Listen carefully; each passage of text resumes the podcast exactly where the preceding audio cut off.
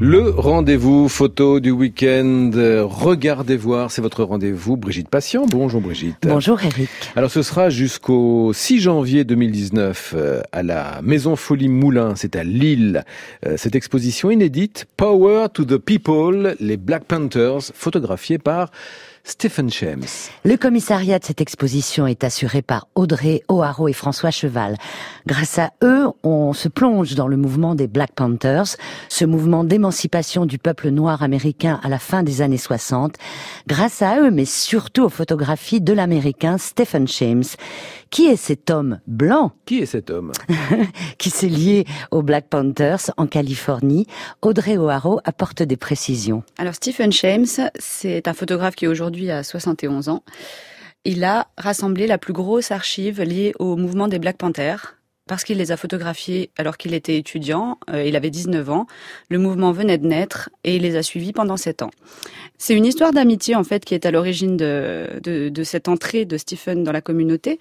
C'est euh, son histoire d'amitié avec Bobby Seale, un des cofondateurs, qu'il rencontre en fait pendant euh, une manifestation contre la guerre du Vietnam. On est dans une phase plutôt compliquée au niveau politique. On est aussi donc avec le FBI et Hoover qui traquent totalement ce mouvement naissant, les Black Panthers, qui est pour eux très dangereux parce qu'il est en train de rassembler la communauté de cette donc cette minorité noire qui n'en peut plus de se faire assassiner par la police, malmener et violenter. Et donc Brigitte, cette exposition photo à Lille sur les Black Panthers, qu'est-ce qu'on y voit? Eh bien, on voit finalement ce que Stephen James voit à l'intérieur du mouvement, dans le quotidien de cette organisation révolutionnaire qui ne cesse d'inventer des formes de contre-pouvoir. On voit les rassemblements du peuple noir, les manifestations, les arrestations, et on remarque l'ardeur et la beauté de ces hommes et de ces femmes dans des attitudes et des apparences très codifiées. Ça, c'était très important pour eux à l'époque, et c'est ce qui fait aussi que ça résonne euh, même chez les, plus jeunes aujourd'hui. Euh, c'est un dress code, c'est du cuir, c'est euh, ce béret en hommage à la résistance française, c'est ces coupes afro, donc euh, qui sont aussi un symbole.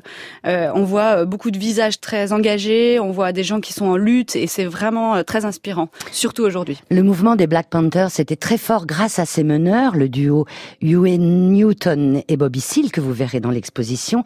Ils savaient parler, rassembler, lutter, protéger avec tout un programme d'aide et d'action sociale pour les plus démunis de la communauté noire.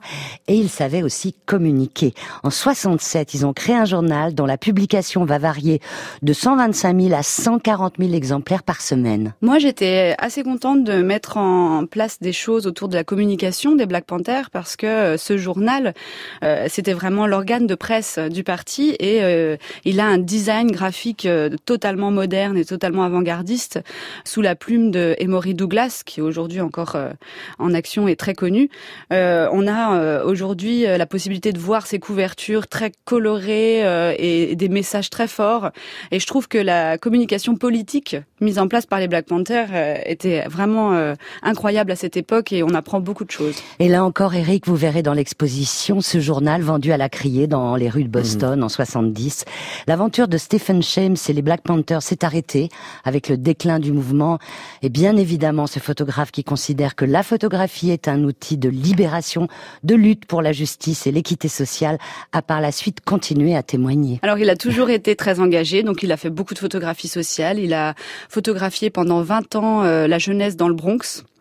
Euh, il a photographié euh, les, les, problèmes de, dans le milieu pénitentiaire aussi euh, euh, pour les jeunes. Enfin, c'est une photographie très axée sur la jeunesse, l'enfance, la misère, la drogue, et en fait très axée sur les, les, dysfonctionnements de la société américaine. Et dans l'exposition, ne ratez pas le documentaire de Stanley Nelson diffusé en continu, qui revient sur l'histoire des Black Panthers du début jusqu'à la chute du mouvement.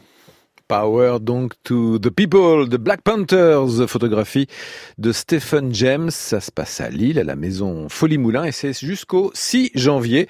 Les liens et les photos sont sur l'onglet Regardez voir sur franceinter.fr.